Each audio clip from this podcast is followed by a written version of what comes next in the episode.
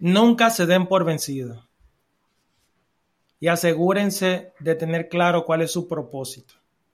Si usted está claro de cuál es su propósito, y yo les invito a que su propósito de verdad sea mejorar un poquito el mundo donde usted vive, con lo que usted sabe hacer.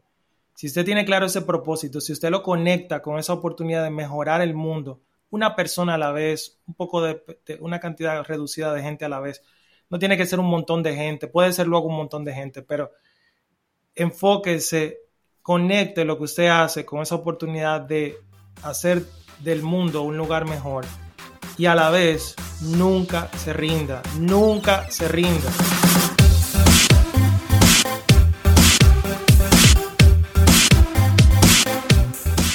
Bienvenidos, ¿cómo se encuentran? Por aquí Lolo Herrera en otro episodio especial. Yo antes decía otro episodio más y se veía como que otro más del montón y claro que no, otro episodio especial y de verdad que sí que va a ser muy especial porque ya tuvimos la oportunidad de compartir aquí con un invitado muy especial que nos trajo Enrique Canela el día de hoy, que está conmigo aquí también. Hola Enrique, ¿cómo estás?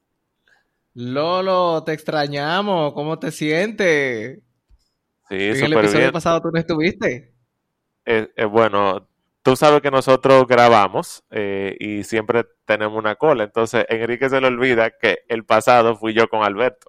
Eso fue el antepasado. Ay, yo el antepasado, pero eso era parte de los bloopers. Tenía que seguirme la corriente. Esos son. No, pero está bien para que salga, para que la gente se ríe un ching. Este es el episodio número 83, Enrique. O sea, 83 semanas ya eh, brindando siempre un, conversatorio chévere, cargado de buena vibra, como a, eh, como a mí me gusta decirle, eh, bien orgánico y natural. Así mismo, como y yo sé que el día de hoy también vamos a, a, a, hablar con alguien muy interesante sobre un tema muy interesante. Cuéntanos entonces quién está aquí con nosotros.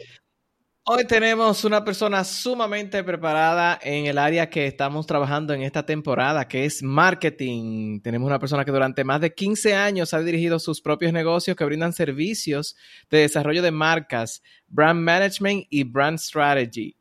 Eh, ha acumulado más de 20 años de experiencia, cuenta con un Executive MBA en Barna Management School, una escuela de negocios muy prestigiosa aquí en República Dominicana, y su firma Navarro Brand Builders presta servicio a distintos mercados de Latinoamérica y Estados Unidos. Señores, tenemos una persona potente en el día de hoy. Recibamos a Luis Navarro. Luis, ¿cómo estás? Bienvenido. Bienvenido, Luis. Hola, hola, hola. Muchas gracias por la invitación, por estar aquí con ustedes. Enrique, Lolo, eh, un gustazo de verdad. Eh, contento aquí de conversar y aprender un poco juntos. Así es, felices de que hayas aceptado la invitación y para que toda la audiencia te conozca un poquito más, cuéntanos un poco quién es Luis Navarro y cómo eh, inicia en el mundo del marketing, cómo inicia su interés por el marketing y apoyar a más personas a que utilicen eh, esto tan poderoso para sus negocios. Bueno, eh, todo arranca con mi...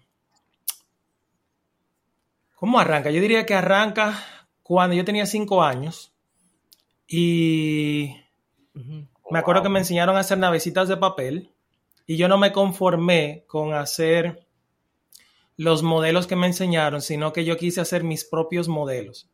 Entonces, desde esa época he tenido como esa curiosidad y ese deseo de hacer algo nuevo, hacer algo diferente.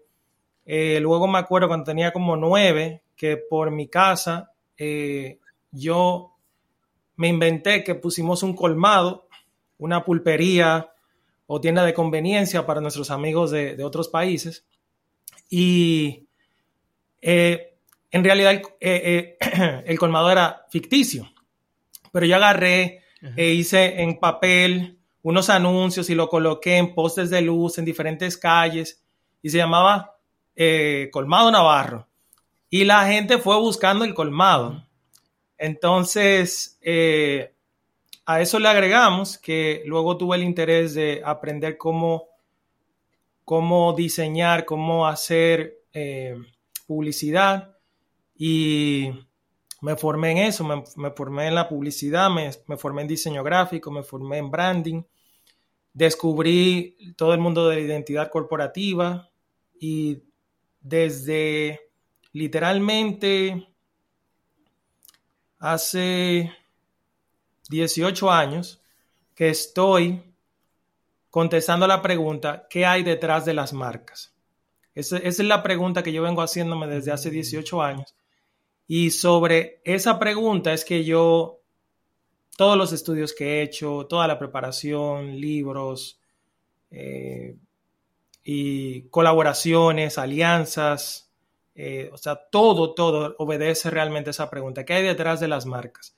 Y cómo uno crea una marca que sea de valor y que sea, eh, sobre todo, ya uno va madurando, bueno, al principio cuando uno es más joven piensa que sea chula, que, llame la atención, ya cuando tú creces piensa, no, que, tenga impacto, que, tenga propósito, que contribuya, o sea, que eso es, yo creo que eso resume un poco ahí lo que ha sido el recorrido.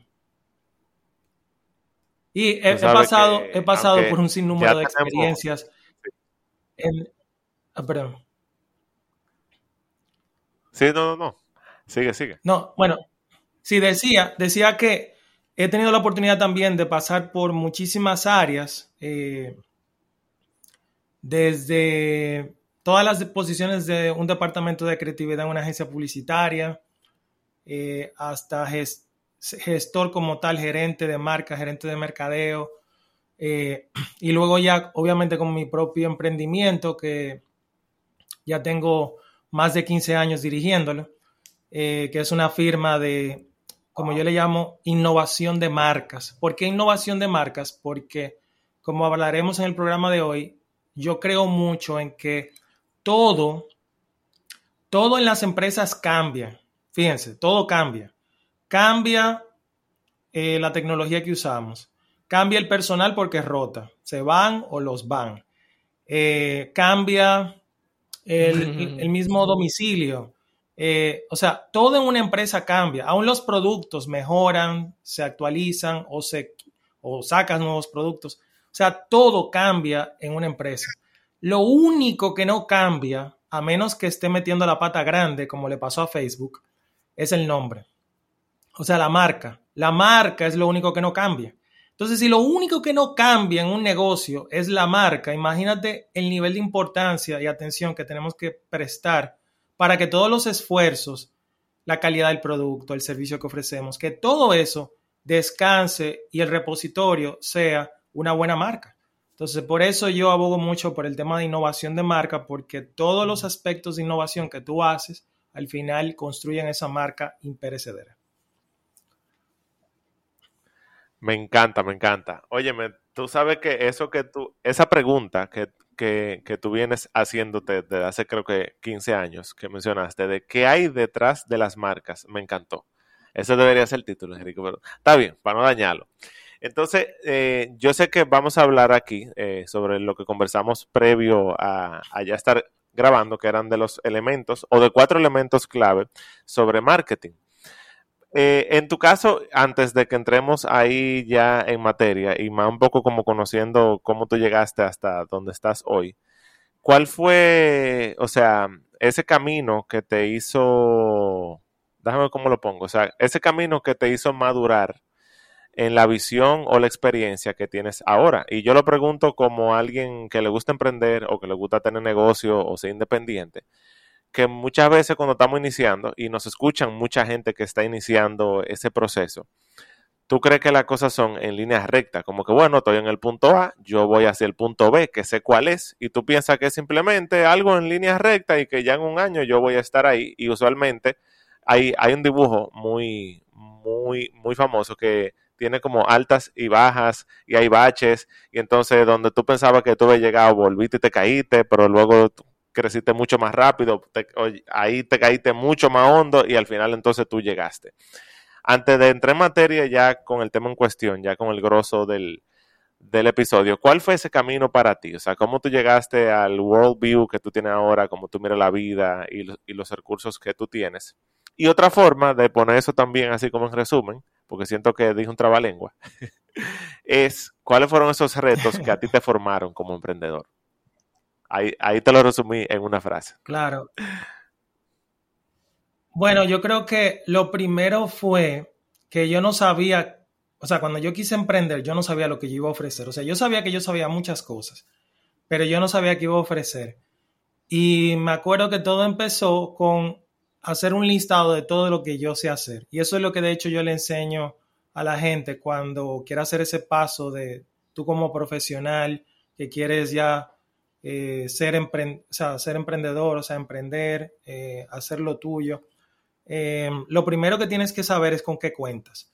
Y esa lista, así simple, de verdad, miren, una, un cuaderno, en una libreta, con un lapicero o en la computadora o en el celular, donde tú quieras. Hacer esa lista de lo que tú sabes hacer es, es levantar ese inventario de con, de con eso que tú cuentas. Y eso fue lo que yo hice. Yo agarré humildemente y como ya yo sabía eh, un poco de diseño, agarré y preparé mi primer dossier de servicios. Eh, puse un listado de todo lo que yo sabía hacer hasta ese momento. Y fue interesante. Yo mismo me sorprendí. Yo, ah, pero mira, yo sé hacer muchas cosas. Entonces, eh, luego de eso, eh, el reto obviamente es vender. O sea, ok, ya yo sé lo que yo ofrezco, pero ahora tengo que vender y me tienen que comprar. Y esa parte fue muy retadora para mí. O sea, el que me dijeran que no una y otra vez eh, fue muy duro al principio. Pero ahí es donde yo digo que, que emprender no es la motivación de emprender no puede ser solo que yo quiero ser mi propio jefe o que yo estoy cansado de mi jefe. no puede ser solo eso, porque realmente se necesita sangre, sangre para emprender. Y la sangre es básicamente si tú crees en aquello que tú quieres hacer. O sea, si tú crees en eso que tú quieres hacer, entonces esa es la motivación real. Y yo creía, yo creía en lo que yo quería hacer y y eso me motivó a que aunque me dijeran que no una y otra vez, pues yo iba aprendiendo, yo iba haciendo mi lista, ok, en qué metí la pata, eh, qué, qué, qué puedo hacer mejor la próxima. Entonces, ese proceso me fue formando mucho. Algo adicional que yo hice, curiosamente, fue que yo entendí con esos rechazos que yo tenía que aprender a ser un buen vendedor. Yo tenía que de verdad ser el mejor vendedor que yo pudiera ser. Y para eso yo me en esa época, hace mucho, señores, estamos hablando del 2008, por ahí, 2009, yo decidí que yo iba a agarrar y iba a ver todos los videos que había en YouTube de presentaciones de Steve Jobs. Todos. Yo los vi todos. Yo duré un año completo estudiando Steve Jobs. Todo lo que él hacía, cómo lo hacía, cómo lo decía todo, todo, todo. Y lo iba practicando y lo iba diciendo. Hasta que llegó el momento en que siento que lo hice parte de mí, ya le pude dar mi propio toque. Pero de verdad, sin que él lo supiera y luego ya falleció, Steve Jobs fue un, mentor para mí porque yo lo cogí como modelo. Y, y, no hay duda de que era un maestro, un maestro dándote un show. O sea, él no venía y te presentaba, él te daba un show, un circo, es un asunto increíble. Y yo entendí ese aspecto que también para yo poder vender tenía que preparar un show, tenía que preparar una historia, tenía, o sea que todo eso me fue formando mucho. Otra cosa también que me ayudó bastante era a medida que me iba dando cuenta de esos tropezones o esas dificultades, también notaba, ok, qué habilidad o actitud me hace falta. No actitud, sino aptitud, pero o sea, qué habilidad tengo, qué competencia yo tengo que desarrollar. Entre ellas estaba liderazgo, estaba eh, el mismo tema de la administración. O sea, yo estudié publicidad y me especialicé en diseño gráfico. Y luego de eso, me metí al mundo del mercadeo, pero todavía eso no te hace un administrador. Eso no te enseña finanzas, eso no te enseña cómo gestionar a la gente, eso no te enseña cómo manejar una operación y hacer procesos. Entonces, eh, a medida que iba descubriendo esas, esas cosas que me faltaban, yo iba buscando recursos. Busqué educación formal. Ahí, si hacemos el listado de todo lo que yo he hecho formalmente, ahí eh, no, no acabamos ahora, pero lo otro es que no me conformé solo con la parte, eh, la, formación formal, sino también eh, libros. De verdad, yo soy un consumidor de audiolibro por excelencia. O sea, a mí me encanta. Yo te escucho un audiolibro ahora casi que semanal. Claro, en esa época no. Pero ahora ya con la práctica he llegado ahí. Pero el tema es que ese ha sido como mi, mi hábito. Mi hábito ha sido, ok, ¿qué me hace falta entender? ¿Qué me hace falta aprender? ¿Y cómo lo aprendo? Eso fue en los inicios. Si, me, si, no, si lo llevamos hoy en día, ya me doy cuenta con la edad que tengo, ya tengo 41, eh, que ya yo no tengo tiempo para aprender todo lo que me hace falta. Entonces, hace varios años que yo cambié el mindset. Yo dije, espérate, ya no es que yo aprenda todo lo que me hace falta. Ahora es yo encontrar el quién que me va a ayudar con eso que me hace falta. Entonces yo eh, de esa manera corto la curva y estoy enfocándome en encontrar buenos quienes. Estoy enfocándome en, cada vez formar un mejor equipo. Creo que ahí lo traté de resumir lo mejor que pude, pero ahí, ahí está. No, no, súper interesante, súper interesante. Excelente. Bueno, señores, si, si, ese fue el comienzo, yo quiero que abordemos estos puntos clave, porque ya de aquí, este, este pedazo nomás es un podcast solo, un episodio solo de tan potente que fue esa, esa descripción de su trayectoria. Entonces, para entrar en, en, en materia, Luis, cuéntanos un poquito cuáles son esos puntos que vamos a trabajar en este episodio, esos puntos claves en el marketing, algunos de ellos, ¿verdad? Porque sabemos que hay más, pero tú seleccionaste estos como los que quieres compartir en este episodio. Cuéntanos un poquito cuáles son esos puntos y vamos abordándolos uno a uno y los vamos comentando. O sea, entre punto y mencionarlos todos y entre punto y punto vamos eh, conversando. Claro, lo primero que quiero eh, decir es, yo tengo una manera de enseñar lo que es plan de marketing de una manera súper aplatanada, aterrizada, y es con seis elementos, ¿ok?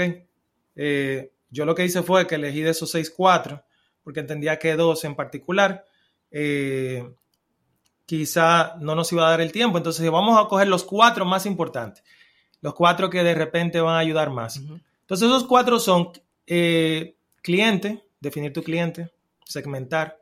Eh, el otro es la solución, o sea, tu propuesta de valor.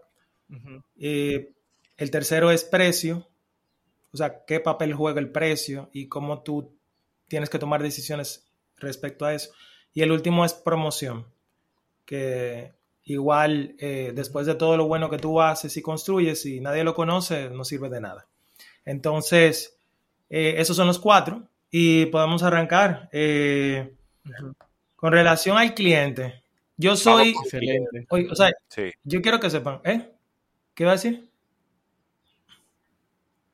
No, no, o sea, que sí, con el cliente, sí. Eso mismo. Ah, fuego.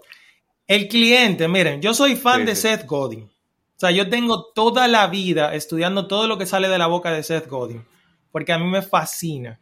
Y de hecho, aprovecho para decirle a todo el que quiera como que tener una visión más amplia y nutrida de lo que es el marketing, estudien a Seth Godin.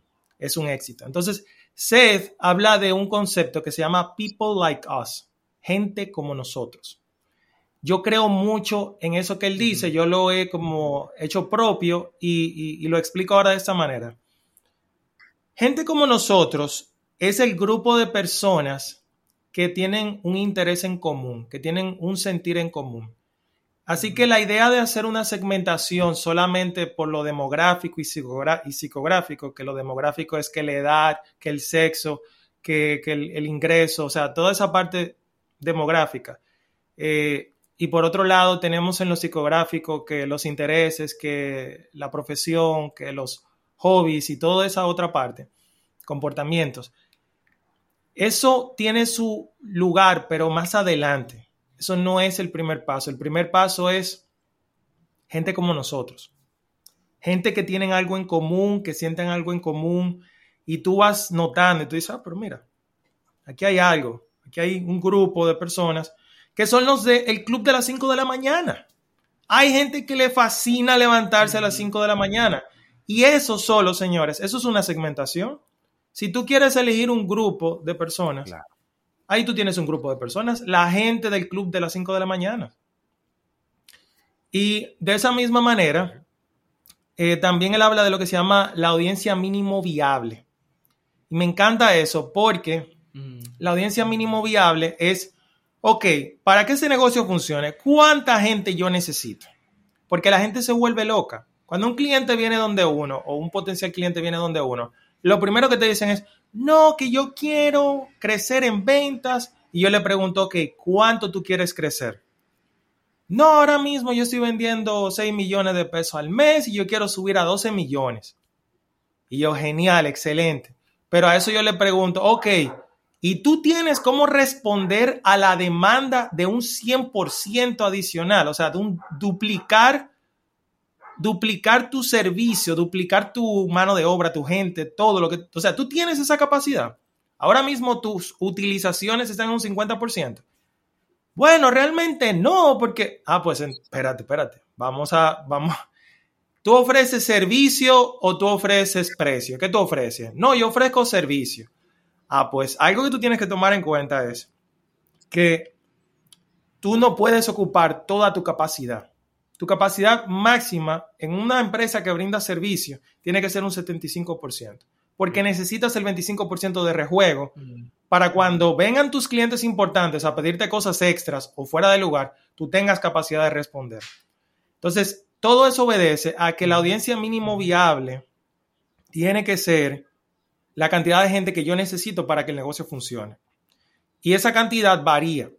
Para, para una empresa, por ejemplo, pueden ser mil, para otro pueden ser cinco mil, pero para otro, señores, hay agencias, agencias que de verdad con 20 clientes ya tienen y le basta, porque no pueden dar más y porque es suficiente el revenue que, que, consiguen, el ingreso con esos 20 clientes. Entonces, el primer paso es eso, cuánta gente yo necesito, quiénes son esa gente como nosotros. Y un ejemplo buenísimo en las marcas es, tú tienes por un lado un Coca-Cola que es masivo, el viaje de gente, ¿verdad? ¿Cuánta Coca-Cola hay que vender para poder Coca-Cola ser rentable? Un montón. Pero compáralo con Lamborghini. ¿Cuántos Lamborghini tú tienes que vender para ser rentable? Ahí está marcadísima la diferencia. Y por otro lado tienes a Casio y Rolex. No es solamente un tema de que es una marca de lujo una y la otra es una marca popular. Es un tema real de que cuánto producto yo tengo que vender para ser rentable. Estamos claros que hay que vender mucho más Casio que Rolex. Rolex vende menos porque vende también exclusividad. Y eso es parte de la pil y del misterio y del, del atractivo de su marca, que, es algo exclusivo. Entonces, esas son las decisiones cuando yo estoy definiendo mi cliente. Yo creo que hasta ahí eh, dimos una buena base. ¿Algún comentario en torno al cliente? Sí, yo creo que básicamente eh, lo que yo te iba a preguntar, ¿cómo alguien, o sea, porque ya, ya estamos hablando aquí de empresas, o sea, tú mencionaste Coca-Cola, que si Rolex, que si Casio, bueno, cualquier empresa grande, que dependiendo el tipo de productos y servicios que ofrezca, entonces eso va a cambiar. Y yo me imagino, por ejemplo, que hay agencias que, que quizá tengan eh, 100 clientes, pero que hayan dos clientes de esos que representen el 80% del revenue. Como que, ah, bueno, ¿y cuál es una de, de tu, o sea, cuál es uno de tus principales clientes? Una cervecería, o sea, imagínate tú, por, por un caso.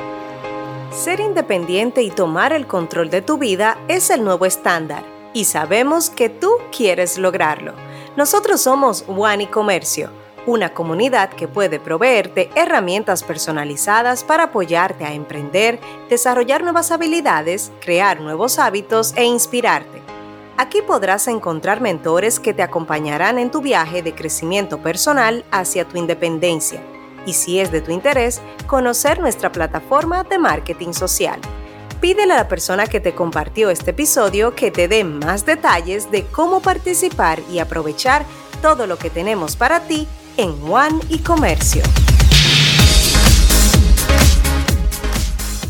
Ahora, cuando lo vemos más micro, por así decirlo. Dígase porque aquí nos escuchan mucha gente o que está iniciando o que tiene una pequeña marca que, bueno, que la promociona por Instagram y la tienda está en Instagram o, tienen una página web o como sea, no sé. Eh, ¿Cómo definen exactamente el tema de la clientela? Igual, o sea, simplemente ver, o sea, ¿cómo tú defines exactamente cuál es el tamaño de la, cuál es el, el o sea, ¿cómo tú defines aparte de lo que me quiero ganar? Porque yo sé que mucha gente, sobre todo si están iniciando, están pensando, no, espérate, yo quiero producir 2.500 dólares. Y como que el tema de la cantidad de clientes se va a ir por ahí. ¿Eso es correcto o hay una forma mucho más ecológica, como dicen por ahí, de hacerlo? No sé si tú me entiendes la pregunta. Claro que la entiendo, eh, clarísimo. Eh, vamos otra vez al mismo ejemplo. Eh, si, tú si, si tú estás arrancando, tú no sabes cuánta gente tú puedes atender, esa es la verdad. O sea, si tú estás iniciando, todavía tú no lo sabes. Por ende, no arranques con demasiada gente. Equivócate con pocos, porque te vas a equivocar. Eso es otra cosa. Obligado te vas a equivocar.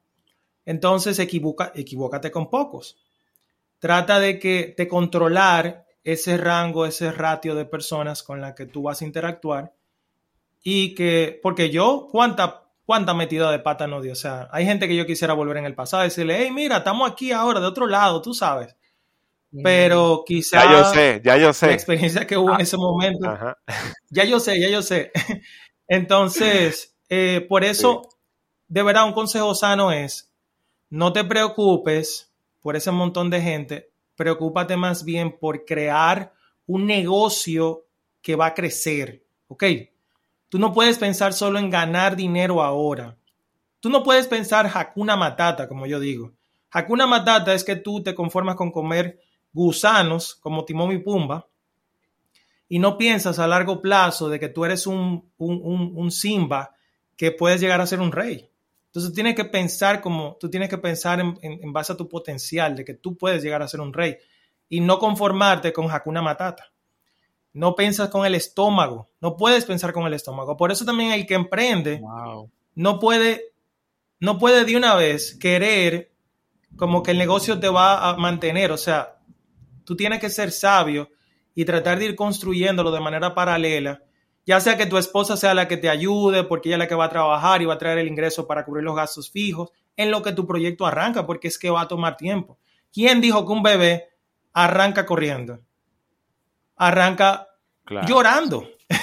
Entonces, eh, igual, hay que ser paciente. A mí me gusta la filosofía, la filosofía japonesa. Yo no sé si ustedes se encontraron con un escrito que dice que los japoneses ven las empresas como, como personas eh, ellos no le exigen a un niño de 5 años que le dé un carro de, del año, un, penthouse. No, o sea, porque un niño de 5 años no puede hacer eso. Ellos le exigen eso ya a un, a un adulto de 25, de 30 años, que ya tiene la capacidad de producirlo. Si vemos el negocio desde esa perspectiva, es igual. O sea, tú tienes que saber que el negocio va a ir creciendo. Entonces, piensa más en crecimiento a largo plazo, sé paciente pero también, como, como, como, como yo enseño en el área de innovación, eh, este concepto viene de Clay Christensen, que es el padre de la innovación disruptiva. Él dice, sé paciente con el crecimiento, pero sé impaciente con la rentabilidad, ¿ok? Porque eso es otra. O sea, definitivamente no vas a estar trabajando oh. por trabajar. Entonces tienes que asegurarte de que el negocio sí esos pequeños esfuerzos por lo menos están siendo rentables para el negocio, no para mantenerte a ti, para el negocio. Entonces, eh, yo creo que es una buena forma de verlo.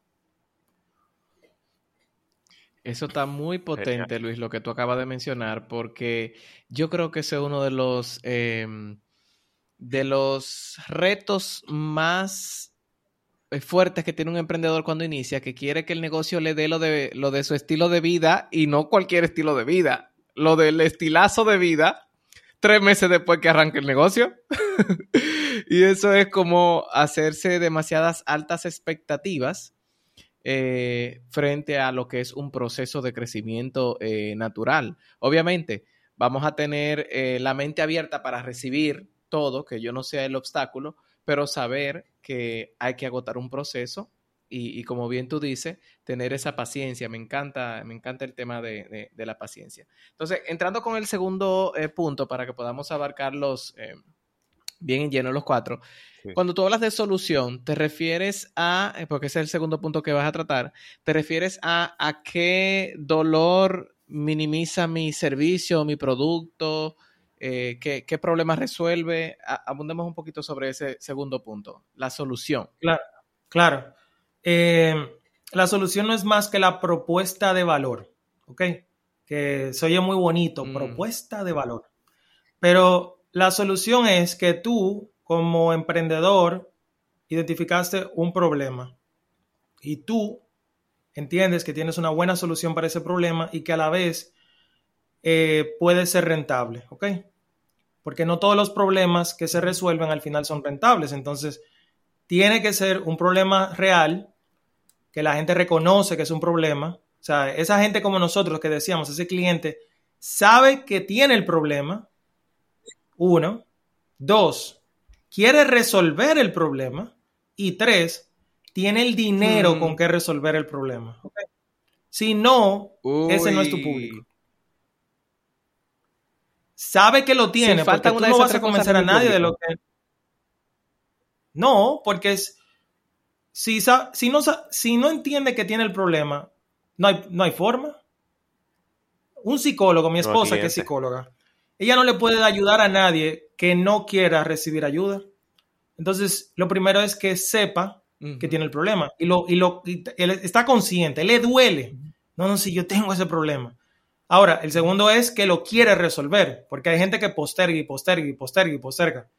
Y como dice el, asunto del pie, del, del, perro que va caminando y le duele cada vez porque tiene un clavo en la pata y cada vez que camina le duele. Y la pregunta es, ¿por qué no se quita el bendito clavo? Es porque no le duele lo suficiente.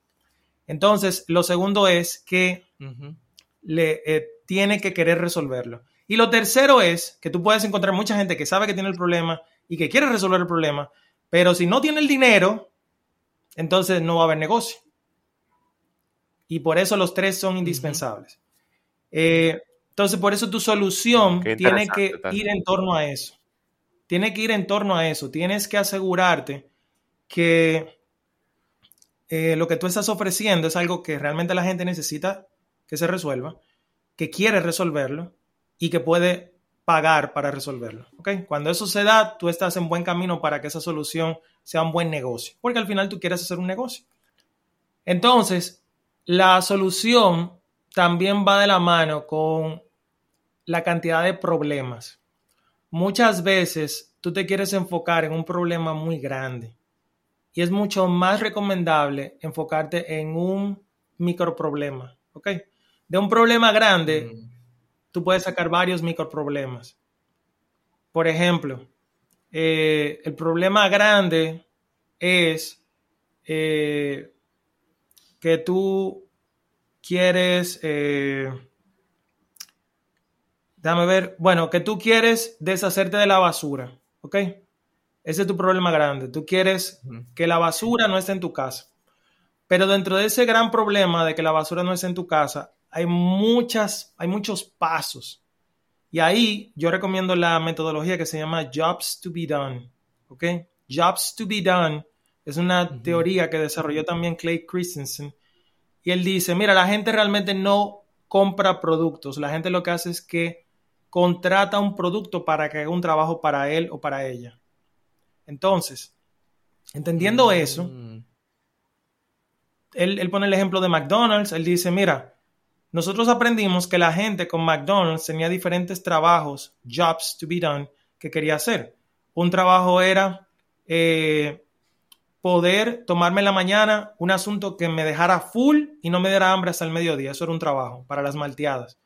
El otro trabajo de la malteada era una excusa para sentarme con mi hijo o con mi hija poder conversar en la tarde. Entonces, si tú te fijas, alrededor de tu producto tú vas a encontrar diferentes trabajos. Cuando tú comienzas a encontrar los diferentes trabajos, esos diferentes trabajos son microproblemas. y vas a encontrar un abanico más grande. Y lo mejor de todo, de seguro vas a encontrar eh, trabajos que ahora mismo o no están siendo atendidos o están mal atendidos. Y ahí hay una oportunidad de oro. ¿Ok? Yo creo que esa es la clave más importante. Hay que hacer la tarea. ¿Oyeron eso? No es ir a pagarle, no es ir a pagar una firma de investigación de mercado que me, me da coraje que el que tiene dinero hoy piensa que solamente, no, yo le pago una firma y, me verifica si hay, si hay mercado. No, no, mi hermano. Es hacer la tarea. La tarea es observación, es tomarse el tiempo y, e identificar, igualito como nos enseñaron el método científico, observación, hipótesis, todo, o sea, igualito, idéntico, miren, igualito. Entonces, esa es hacer la tarea, haga la tarea. Entonces ahí usted va a encontrar diferentes trabajos, diferentes cosas dentro de ese gran problema que usted va a poder atender bien y que de repente hay gente que no está atendiendo. Eh, y eso nos lleva al, siguiente, al siguiente punto, que es el del precio. ¿Ok? Eh, ahí el pero en la parte, en la parte de la solución, en la parte del precio, muchos emprendedores le tienen miedo al precio. Sí, vamos para allá ahora. Pero antes de, antes de, solamente déjame dar un ejemplo de la parte de la solución. Cuando usted piensa en, cuando usted piensa en un taxi y usted piensa en Uber, usted no lo ve igual. Y hacen el mismo trabajo, te llevan del punto A al punto B. Pero Uber se dio cuenta de cuáles eran todas las los trabajos desatendidos. ¿Cuáles eran? Que el tipo te cobraba lo que quisiera, que no encontraba taxi, que no tenías efectivo y no podías pagar. O sea, hay un sinnúmero de trabajos ahí adentro que no estaban atendidos, que ellos encontraron. Espérate, pero mira, es que sí, el servicio está, pero le falta atender estos trabajos. Cuando ellos lo atendieron, boom, ahí surgió un nuevo modelo de negocio. Y claro, ya luego vinieron los copycat con esta, nuevo, con esa nueva categoría de marca, pero ese es, el, ese es el trabajo. Yo creo que ahí quedó más claro. Entonces, vámonos ahora con el precio. Sí, El precio. En el momento en que usted está ofreciendo lo que todo el mundo está ofreciendo, usted está destinado a competir por precio. En el momento en que usted está mm. ofreciendo mm. algo que ya hay demasiada oferta por eso que usted está ofreciendo, lamentablemente el único diferenciador es el precio. Porque todo el mundo está ofreciendo ya algo mm y hay demasiado para elegir. Entonces, por ende, eso se llama commodity y usted no quiere un commodity. Usted no quiere un commodity porque por, eh, o sea, eso no es forma de crecer, no hay manera de crecer. Es mucho mejor, como hablábamos hace un momento, cuando yo voy identificando esa solución, y aquí también voy a hablar desde el área de innovación otra vez, cuando, cuando tú estás eligiendo aquello que tú quieres hacer, o esa solución que tú quieres brindar, tú tienes que preguntarte, ahora mismo, ¿no hay nadie atendiendo esa necesidad? No, no hay nadie. No hay nadie atendiendo la necesidad. Por eso Crocs tuvo un éxito espectacular. Porque no había nadie que había hecho un calzado que cumpliera con las condiciones de ese calzado. Luego vinieron los copycat. Pero Crocs trajo algo que nadie estaba atendiendo. Era un público virgen. Y obviamente fue un éxito rotundo, porque era un trabajo que nadie estaba haciendo. La otra pregunta es, ok, si no está haciendo, si, si la respuesta es que no está siendo atendido, la otra pregunta puede ser, ok, ¿está siendo mal atendido? O sea, la, calidad de lo que se está ofreciendo en ese trabajo es lo suficientemente buena o no. No, mira, realmente es crappy, es mala, eh, eh, eh, no sirve. Entonces, ah, bueno, hay una oportunidad. Porque quien lo está ofreciendo, hay poca gente y lo están haciendo mal y la gente no está satisfecha. Entonces tú mides ese nivel de satisfacción y también te das cuenta. ¿Por qué este ejercicio es importante cuando estamos hablando del precio? Porque cuando tú das en el clavo con una necesidad no atendida o mal atendida, con un trabajo mal atendido o no atendido, entonces mi hermano, usted va a ser el único o uno de los pocos ¿Y qué quiere decir? Que usted va a poder cobrar muy bien. Muy bien va a poder cobrar. Y por eso yo le digo también a mis alumnos eh, que le doy clase de maestría yo le digo, miren, yo no quiero, cuando yo les estoy eh, poniendo a trabajar el plan de marketing, yo le digo, miren, yo no quiero que ustedes me salten con algodón de azúcar. El algodón de azúcar es totalmente nada. O sea, el algodón de azúcar no es nada, es azúcar inflada. ¿Y cuánto negocio y cuánta gente allá afuera no quiere hacer negocios algodón de azúcar? No.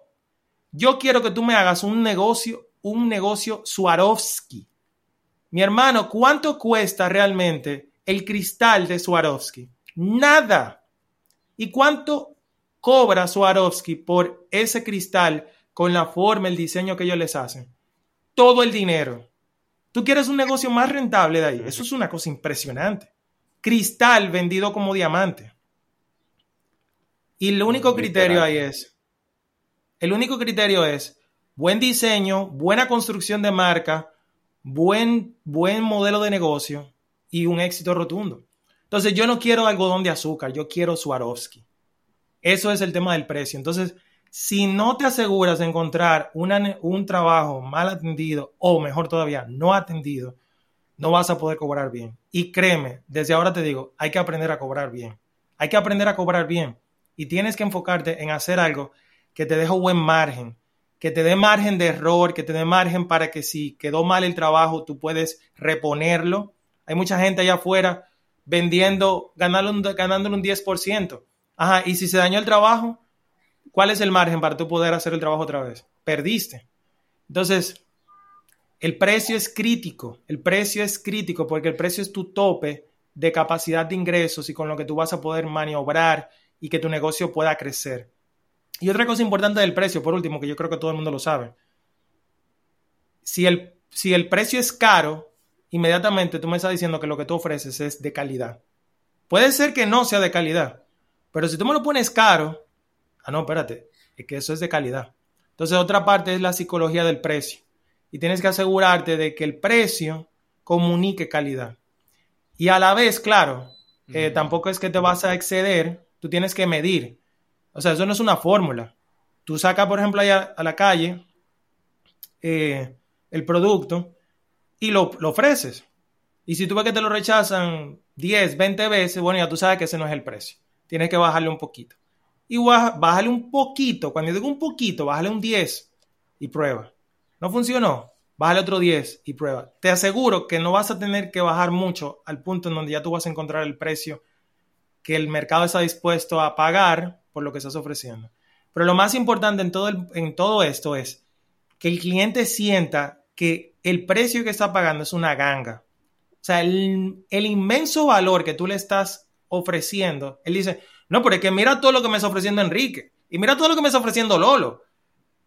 E, e, es mucho dinero, yo no pensaba pagarlo, pero es que me está ofreciendo tanto que no hay problema, vamos a pagárselo. porque el cliente, siempre tiene que, el, el cliente siempre tiene que sentir que está recibiendo más de lo que está pagando. En el momento que no es así, ahí, mismo se perdió el cliente o perdió la venta. Ya. Eso con relación al precio.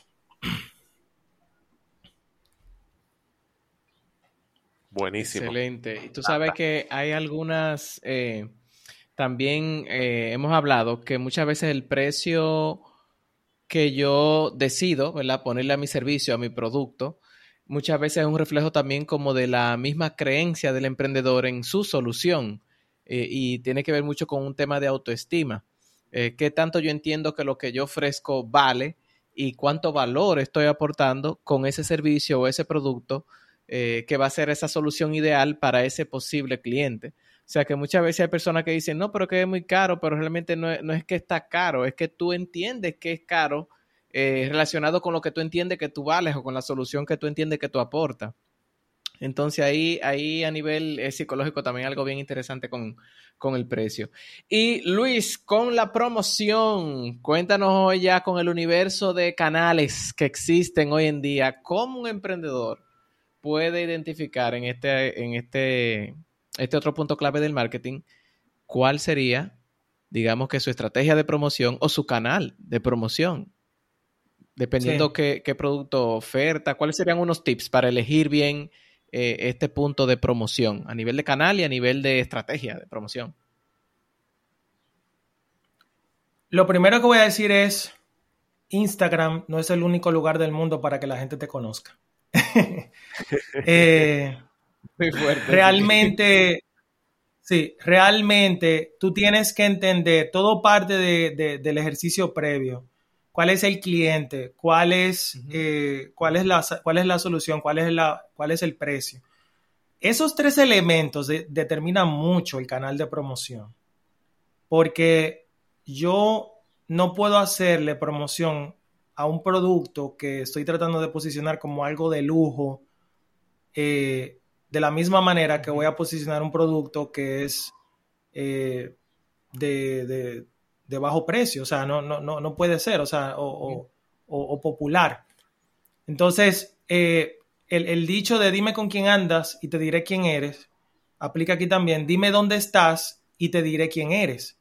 O sea, el canal que tú eliges da un mensaje muy importante, muy importante. Por ejemplo, ya hoy en día, por lo que ha pasado por lo menos en República Dominicana con Facebook, no te hablo, de, por ejemplo, nosotros tenemos clientes en Costa Rica, en Guatemala eh, y otros países de Latinoamérica, donde Facebook todavía tiene bastante empuje y es necesario usar Facebook.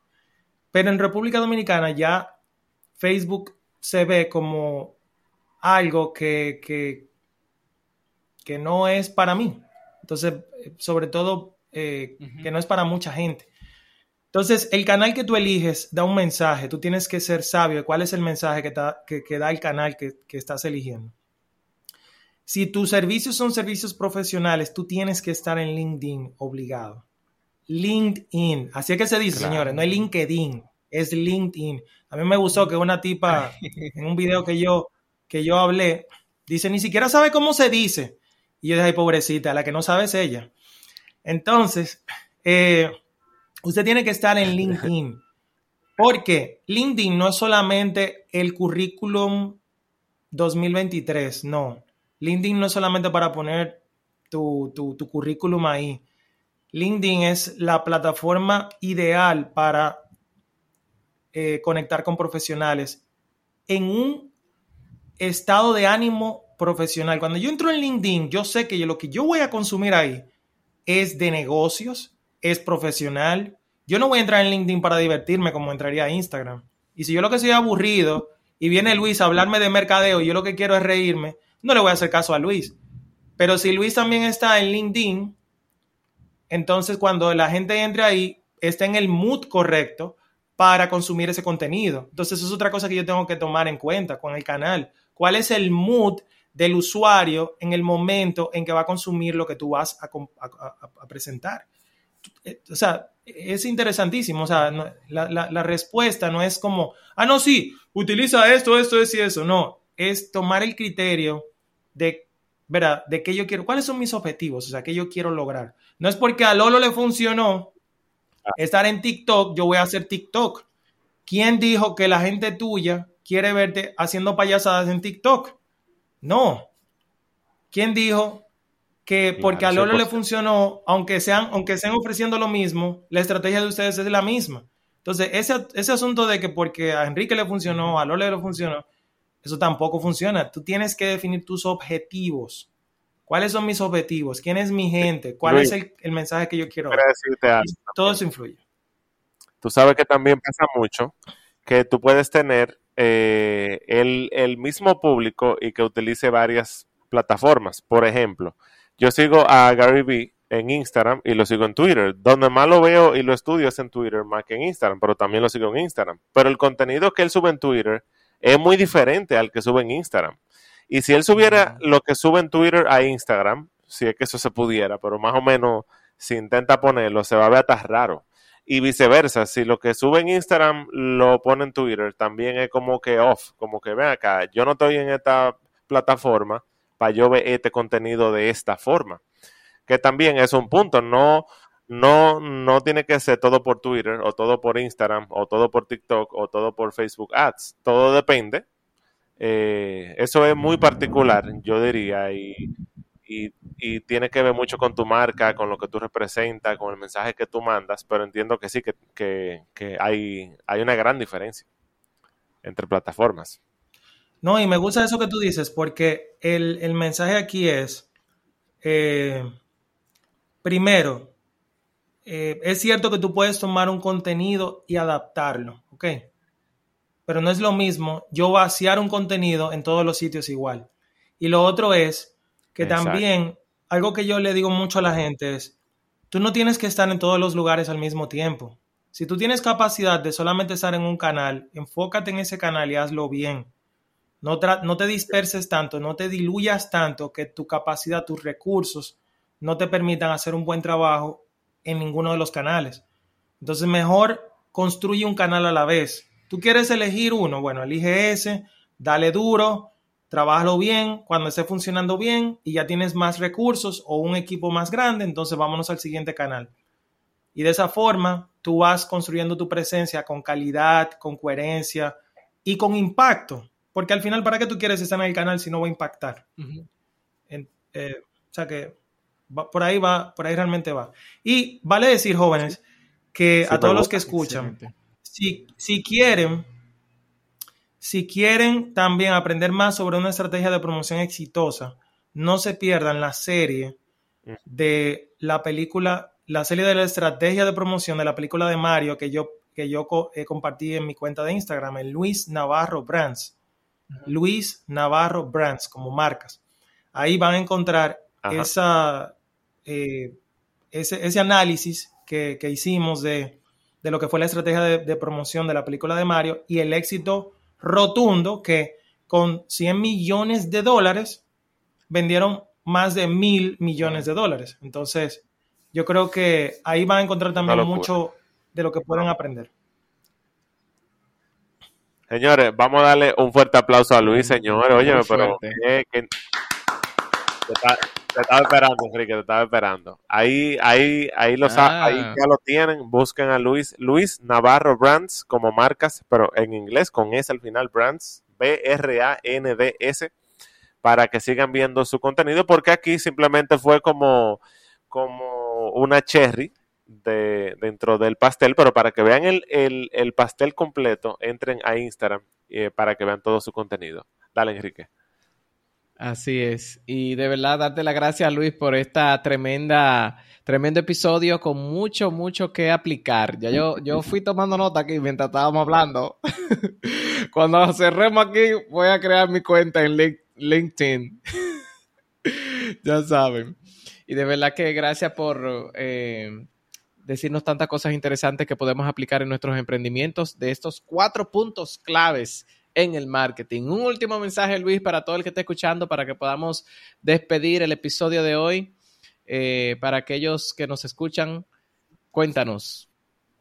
Nunca se den por vencidos. Y asegúrense de tener claro cuál es su propósito.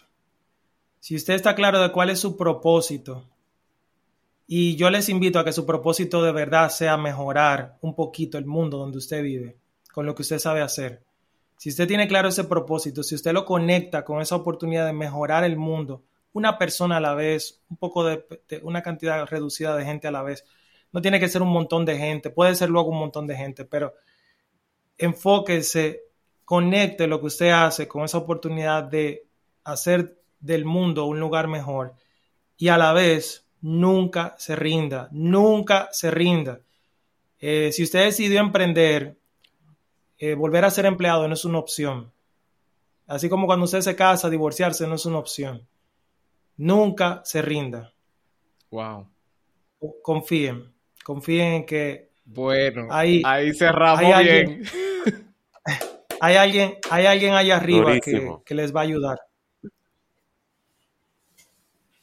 Qué duro. Tú sabes que eso es algo que se respira aquí en esta comunidad que el emprendimiento o la independencia o ser el capitán de tu propio barco.